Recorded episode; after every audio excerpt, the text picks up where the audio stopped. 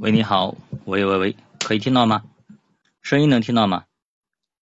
可以的话，你们那个头像点一点，好吧？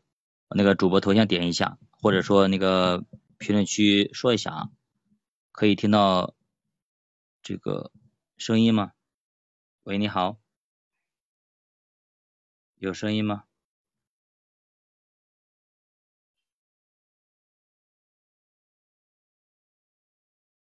好，可以啊，有是有人点了头像，可以的话我们就开始，好吧？今天这个盘面真的是太啊太不给力了啊，太不给力了，太不给力了，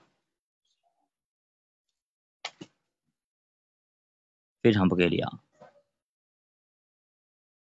我们先看一下盘面吧啊，其实这个盘面早上我大概看了一眼，没想到崩成这个鬼样子啊！上证指数跌了百分之一点一五啊，是跌破了一三千两百点。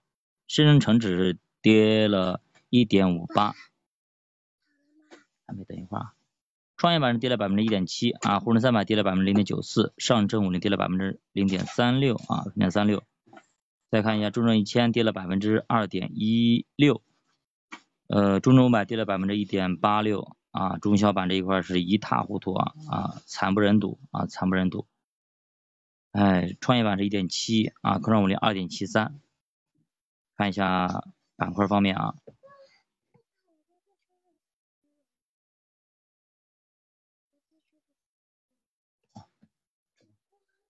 五 G 啊，五 G 三点三八，T M T M T 五零是三点一，科创板指数三点零六，半导体三点零四，T M T 二点八一啊，看来这个医药是二点一九。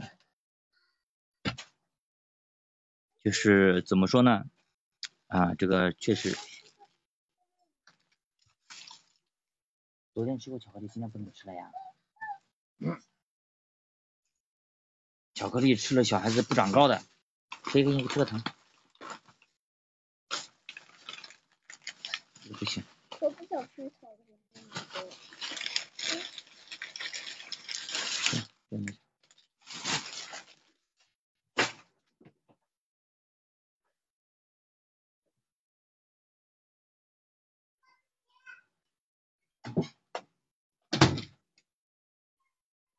跌得一塌糊涂啊，一塌糊涂，值吗？啊，三票啊，有人说值，有人说不值啊啊，其他家最贵的我刚看了一下，三千，有些是两千多，同样的东西啊，苹果为啥卖两万五，对吧？三千四百九十九美元啊，两万五，这玩意儿一个一个眼镜破眼镜值两万五啊，直接就是拉开了这个啊，拉开了这个差距吧，拉开了差距，就是三千。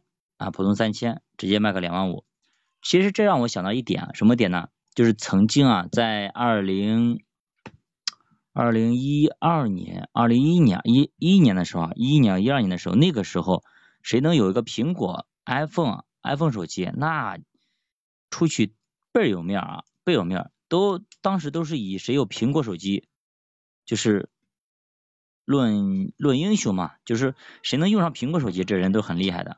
相当相当厉害的啊，所以说这个。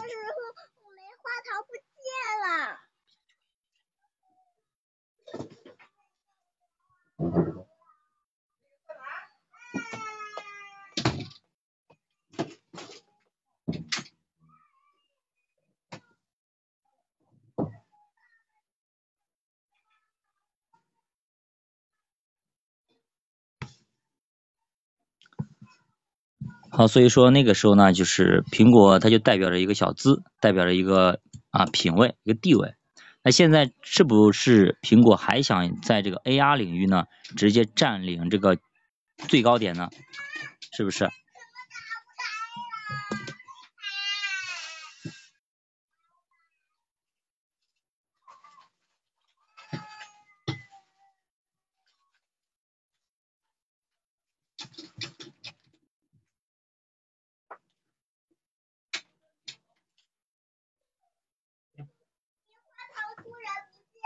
现在怎么回事啊？不。那怎么会呢？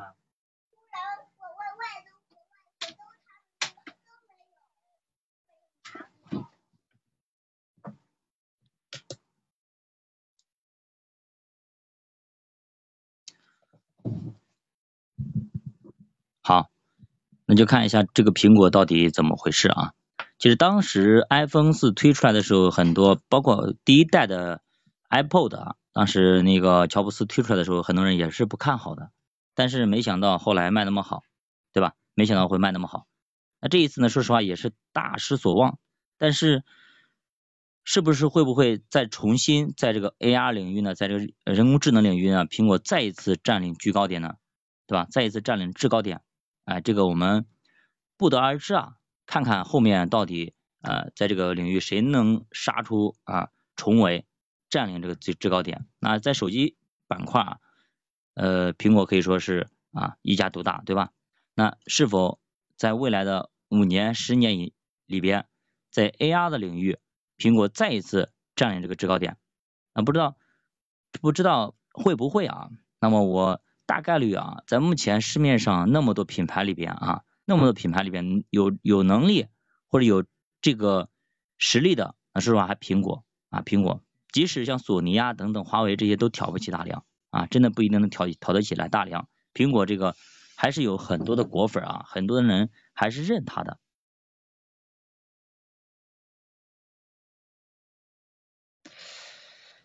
哎，商业财经相关的内容，我播讲。难道讲？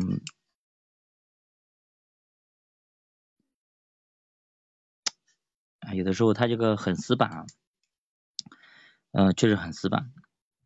那我分析分析一下目前市场这个原因的面就不行了。好，咱不聊那么多了啊，估计它是涉及到了一些东东西啊。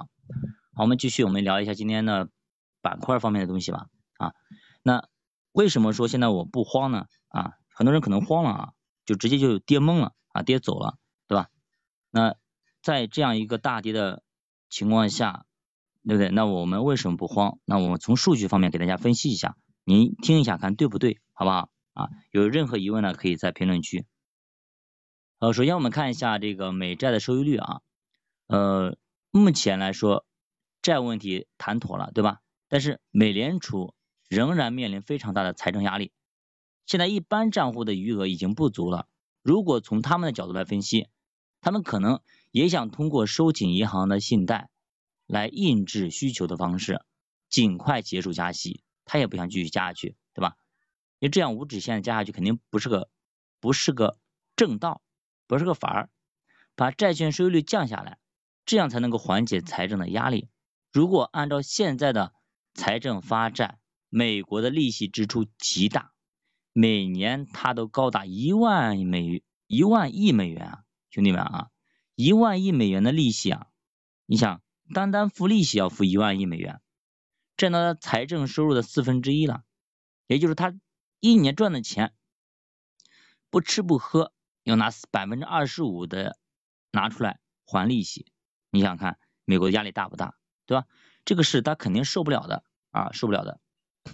那第二个呢，是影响美债收率的事件。美联储啊，他开会决定六月。是否继续加息？那么主要看两个数据，一个呢是这两天公布的非农数据，还有一个呢是还没有公布的五月份的啊 CPI。从非农数据来看，五月份就业人数是三十三点九万，这个是高于预期的十九点五万，所以还是比较强的，就业人数非常好看。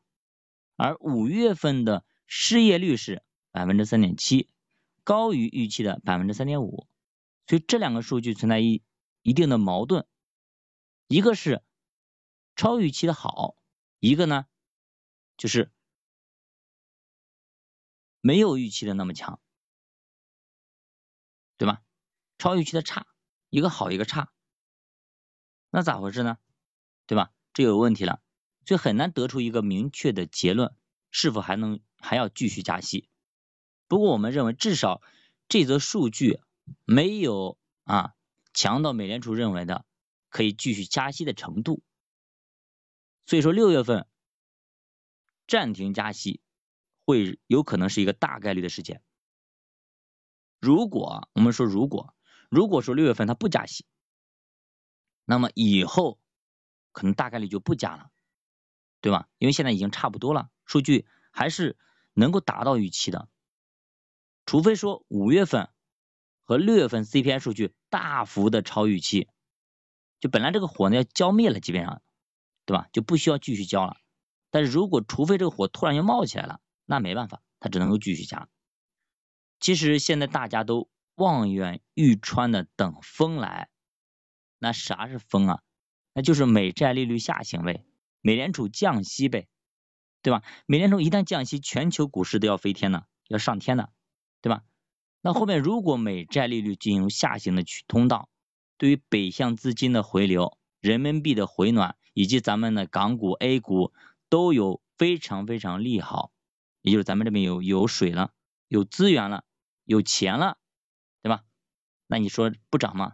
都得涨啊，都得涨。那与此同时，我们的经济的恢复可能还是需要时间的，毕竟大病了一场，对吧？刚刚从 ICU 搬出来，你就要他去 KTV 去蹦迪，那不现实吧？对吧？伤筋动骨还一百天呢，对不对？所以说这个还是需要时间来恢复，比如说我们的信心啊，比如说物价的一个恢复，企业利润，对吧？也要回升。由于目前需求比较弱，所以整个的传导的链条并不畅，就是通畅，所以它的反应速度是比较慢的啊。比如心心脑血管它堵了，对吧？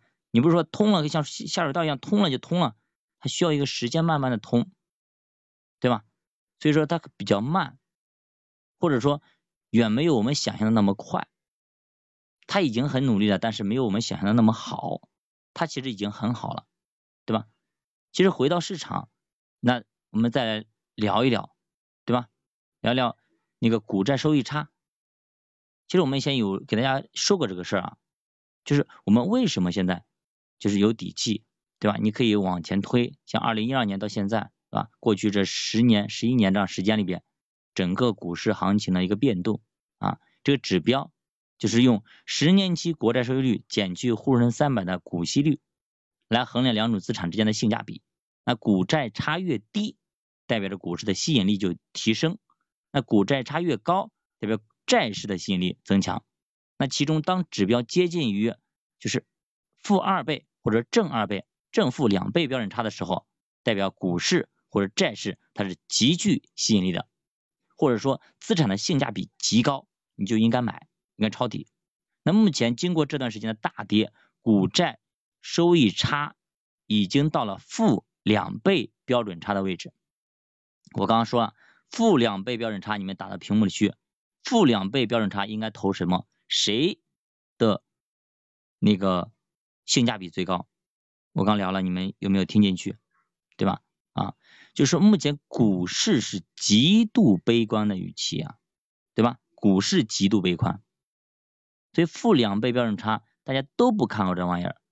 那出现这样位置的。我们往前推一下，历史上有什么时候？好，你打开你的软件图自己看，那就是二零一六年的一月底，二零一九年的年初，也就是主播那时候刚开始学投资，刚开始研究投资那时候，和二零二零年的三月底啊，以及二零二二年十月底，你去看这几个位置，就是是同样的这个负二倍的标准差，极度悲观预期。但这个位置之后，你去看看是不是都出现了啊很大幅度的上涨，对吧？那这个位置给我们什么启示呢？你看到这个问题，你有哪些感触呢？对吧？就是复盘一下历史，我们去看看嘛。大幅度跌破负两倍标准差的概率非常非常小。只有在一些宏观环境发生巨变的时候，才有可能会跌破这样一个位置。比如说，对吧？金融危机发生，经济危机发生，大泡沫的破裂。拿美股来举例吧，八十年代以来，标普五百共有两次明显跌破标准负两倍标准差的时间点。第一次呢是二零零二年的下半年，对吧？它的背后就是互联网二零零一年和二零两千年互联网泡沫呗。对吧？泡沫一崩，好了，危机来了，所以美联储就连续的降息，导致国债收益率回落，跌破了负两倍标准差。那第二次发生在什么时候？我想大家应该猜，应该猜到了，对吧？一个是两千年互联网泡沫，再一个就是很疯狂的，就是零八年金融危机，全球的金融海啸，对吧？这个时候金融危机以后，市场开始疯狂下跌，跌破了负两倍的标准差。所以，除非是当时经济和金融发生非常大的风险，它才会跌破这两就是这样的一个位置，负两倍标准差的。否则的话，这个位置它是有很强的支撑在的，就是负两倍标准差这个位置是有非常强的支撑在的，对吧？所以这个时候大家又可担心了，有长期经济增长动能失去以后。会不会造成负两倍标准差失效了呢？也就是现在跟以前是不是不一样了呢？对不对？这次不一样是我们投资里边最贵的啊，这次不一样啊五个字。所以说这里我们拿例子给大家举个例子吧，你们去看看，你们自己品好不好啊？我们举例我们隔壁日本嘛，像日本。九十年代以来，日本指数它呢也有两次跌破负两倍标准差。那第一次呢在什么时候？就是我们说的零八年啊金融危机啊零八年的下半年，金融危机以后，日本开始实行零利率的一个政策来刺激政策，利率下行导致跌破了负两倍标准差。第二次呢是在二零一六年的上半年，日本为了实现就百分之二通胀的目标，开始实行负利率政策，再次跌破负两倍标准差。但是值得一提的是，在没有危机的情况下，经济或者政策的长期放缓，并没有使日本股市跌破负两倍的标准差，只会使股债差的运行通道缓慢下行。但是它只要碰到负两倍标准差的时候，国家还是非常有支撑的，它不会跌破啊。不会跌破，所以我们邻居的例子是不是可以告诉我们，哎，这个位置不管是在美国也好，日本也好，它都是适用的，对吧？所以目前咱们并不存在，啊中国有没有存在这样的一个危机呢？啊，经济危机、金融危机没有吧？对不对？咱们还没有像隔壁邻居日本那样的吧？是吧？长期经济增长都能失丧。没有吧？我们还是目前国际上 GDP 跑得最快的吧？之一，咱这样说，对不对？是不是这样？老龄化没有隔壁日本严重吗？是不是这样子？经济活力还是很强的吧？是不是这样子？你自己想想，我们发生金融危机的可能性大吗？所以说你我们从这里还去考虑，那是不是跌破负两倍标准差没那么？容易，对不对？所以我们可以大可不必那么的悲观嘛，乐观一些嘛，相信市场肯定是有底部的嘛，而且目前已经离底部啊不远了，最低最低的一个点儿应该不远了嘛，最起码在在这个附近了嘛，是不是这样子？而且我们从基新周期来说，三年一个周期，那差不多应该到了吧？是不是？我二零二一年不算，二零二二年对吧？二三年过去一半了，一一年半过去了吧？我们再把二零二一年的尾巴加上，那是不是一年半多了吧？对吧？一年零六个月或者七个月了吧？那最起码我们已经跑到了最底部的右侧位置了。我们这样想，是不是？好，那有些人说，那万一呢？万一呢？万一呢？老师说万一是吧？好，那么我们就讲一个问题：万一啊，退一万步讲，咱讲万一。啊，真的跌破了负两倍标准差，对吧？它也肯定是一个底部或者低点，您相信吗？这么多年有几次呢？对，那在这样一个位置买入或者持有或者加仓，你等它均值回归，你肯定会有一个不错的收益，这你得认吗？是吧？它跌下去你买的便宜吧，涨上去，比如说日经指数零八年跌破两倍标准差，拿到现在有三倍的回报，兄弟们。对吧？二零一六年再次跌破，拿到现在也得翻倍啊。所以说千载难逢的好机会啊。所以您应该担心还是应该开心呢？对吧？所以这说到这里，可能大家就就明白什么道理了吧？对吧？就明白过来了。所以很多时候我们不要一朝被蛇咬，十年怕井绳，看到的绳子就怎么怎么样，万一是条金条呢？你不捡吗？是吧？所以这样一个位置，大部分的时间里都是投资者自己吓自己。比如说最近的二零一八年的时候，对吧？它已经没有了就是波动的风险，也没有了绝对损失的风险，它只有一个什么风险？它只有一个就是自己吓自己的风险嘛，对吧？它往下跌下去的都是你赚的，它已经到了这样的一个位置了，它只是在地上弹来弹去，对吧？等它不弹了，那就稳定了嘛。那有些人说，那现在都已经到底部了，为什么今天哈啦一下子跌那么多啊？按说小少跌一点嘛，涨涨一点，跌一点，涨一点，跌一点，倒很正常的，对吧？那为什么它不是一个慢慢磨底的过程，反而是大幅下跌的过程，就让人很慌？是怎么回事？难道哪里出错了？难道还继续再砸一个坑出来吗？对吧？我刚刚我说了嘛，今天就是因为啊，对吧？Apple 的发布发布会吧，因为产品发出来啊，对不对？让整个果链直接带崩了，对吧？因为是为啥呀？为啥这样说？因为都是因为这个发布会要开了，前几天之后，中小板块啊，那些国链的那些板块里边的那些就是利好的那些板块，蹭蹭蹭都涨上去了，懂吗？所以说强势股蹭蹭跌了，今天跌的最多的都是前前几天涨的最多的。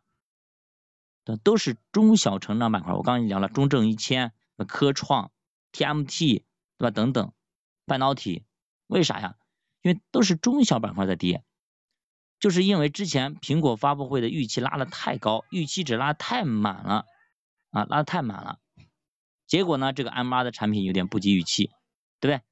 这 AR 的这东这东西，人家三千，它两两万五，导致果量全线回调。他得把这部分预期全部都消耗掉，他才能继续持续的往上涨，你明白了吗？对吧？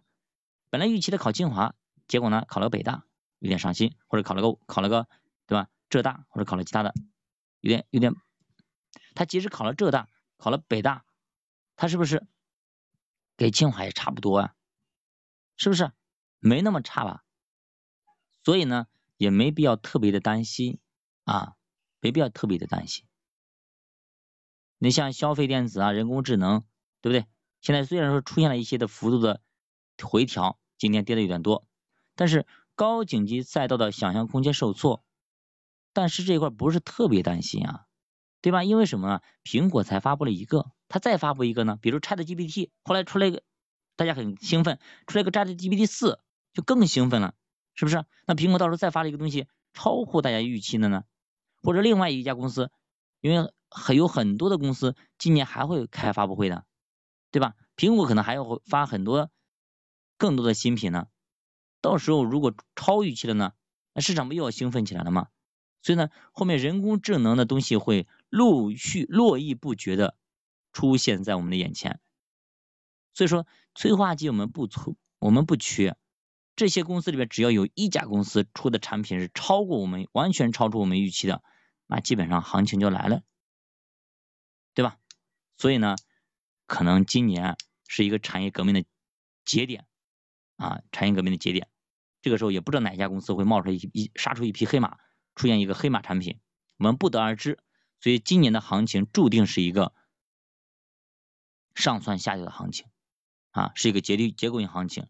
是一个上蹿下跳的行情，是一个今天一会儿跑往这跑一会儿往那跑的行情，所以呢，可以说操作起来可能会比较困难。如果您对于板块没那么强的把控度，我还是建议大家去配整个行业或者指数或者配整个大盘指数，这样可能来的更舒适一点。没有像，因为你要如果是做个股。或者做窄的赛道，那就有点颠簸，不知道您能不能受得了。好，那今天我们就聊这么多，不知道大家有什么问题没有？有问题呢，欢迎大家关注主播啊，私信主播。好，我们今天就聊这么多，欢迎大家啊点赞、收藏、关注、转发，再见。